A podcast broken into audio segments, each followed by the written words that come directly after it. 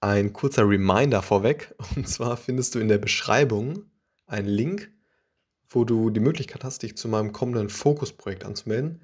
Und zwar geht es da um ein Newsletter, wo ich noch deutlich persönlichere Inhalte, Best Practices zum Thema Data Engineering teile, auf prägnante Weise.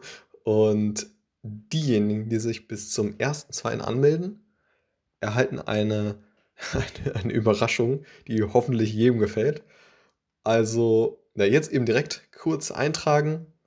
Würde mich auf jeden Fall sehr freuen und ja, dir hoffentlich in Zukunft viel Mehrwert stiften.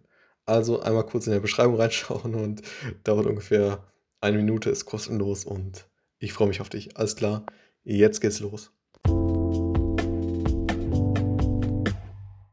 Hallo und herzlich willkommen hier zum neuen Podcast. Container versus Virtual Machines. Und ich möchte direkt mal mit einem Beispiel anfangen. Und zwar ein Container, also das erste Beispiel ist über Container. Ein Beispiel für die Verwendung von Container in der Praxis könnte ja die Entwicklung und Bereitstellung einer Webanwendung sein. Der Entwickler könnte die Anwendung in mehrere Container aufteilen. Zum Beispiel ein Container für die Frontend-Anwendung, zum Beispiel React oder Angular, dann einen Container für die Backend-Anwendung, zum Beispiel mit Node.js oder Django und einen anderen Container für die Datenbank, zum Beispiel MySQL oder MongoDB. Diese Container könnten dann in einem Container-Orchestrierungssystem wie im Kubernetes zusammengeführt und auf einem Server bereitgestellt werden. Das heißt, jeder Container hat eben ja, seine eigene Daseinsberechtigung und ist für einen anderen ja, Anwendungsfall innerhalb dieser, dieser Webanwendung zuständig. Das heißt, man kann viele verschiedene Container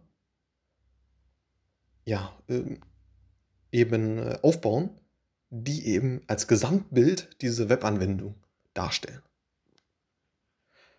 Und ein Beispiel für die Verwendung von virtuellen Maschinen in der Praxis könnte, könnte die Bereitstellung von, von Software für eine Vielzahl von Kunden sein.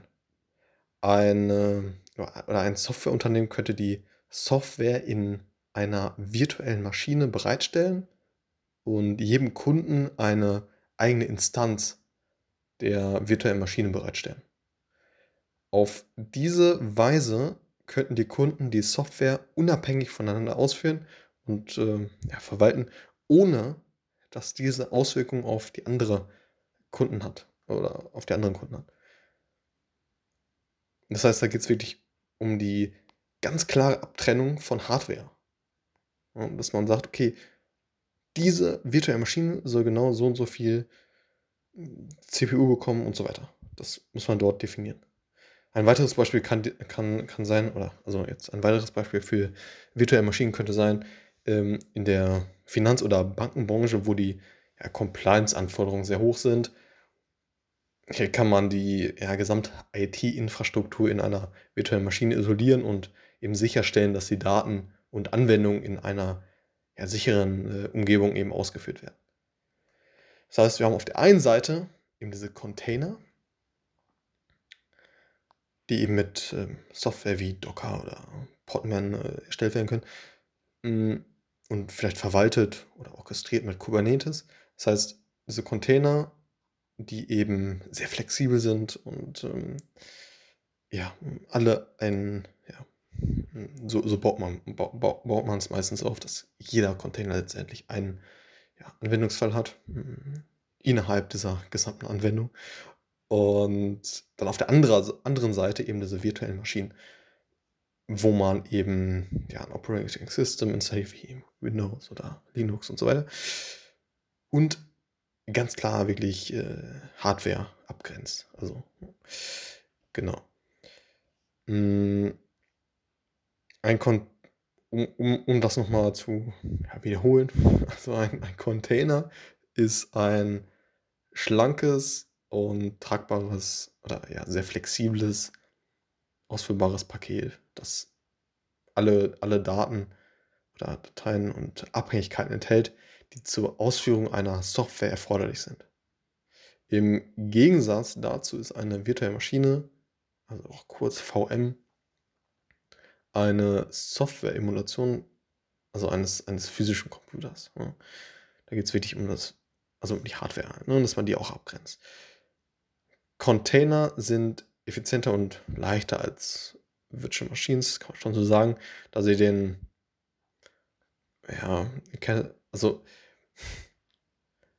da, dass sie den Kernel halt äh, des Betriebssystems des Hosts teilen, während Virtual Machines auf einem ja, Hypervisor ausgeführt werden. Also Hypervisor ist quasi derjenige, der quasi diese ähm, Hardware eben auch zuteilt und ihr eigenes Betriebssystem haben. Das bedeutet, dass Virtual Machines mehr Ressourcen benötigen und mehr Overhead als Container haben. Allerdings bieten VMs, also Virtual Machines, mehr Isolation und Sicherheit als Container, was sie für bestimmte Arten von Anwendungen eben ja, nützlich macht. Ein weiterer Vorteil der virtuellen Maschinen ist, äh, dass sie unabhängig von, ja, vom Host-System betrieben werden können, was bedeutet, dass sie ja, auf unterschiedlichen Plattformen und unterschiedlichen Hardware-Konfigurationen ausgeführt werden können. Hm, dies ist insbesondere nützlich für die Entwicklung und Tests von Anwendungen, bei denen ja, es wichtig ist, dass die Anwendung unter verschiedenen Umgebungen ausgeführt wird. Hm, auf der anderen Seite sind Container in der Regel leichter zu verwalten und zu skalieren, da sie weniger Ressourcen benötigen und ja, schneller getestet, hm, ja, schneller getestet werden können. Sie eignen sich äh, daher insbesondere auch ja, für die also für, für Microservices Architekturen und Anwendungen, die ja wirklich sehr skalierbar sind und ähm, ja eben sehr flexibel. Genau. Das einmal zu dem Thema Container versus Virtual Machines. Und ja, ist echt äh, ziemlich praktisch, wenn man beispielsweise, wenn man jetzt so einen Data Scientist nimmt, dieser eine Auswertung macht oder ähnliches und schlicht innerhalb dieses Containers arbeitet,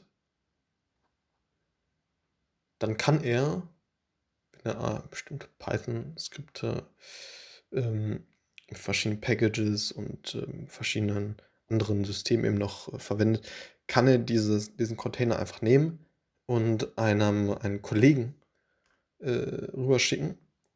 Dieser hat dann der Schichtgrafen ist ein Container, der schon fertig eingerichtet ist. Und dann kann man nicht mehr sagen von wegen, ah ja, bei mir läuft es ja und bei dir nicht. Oder andersherum.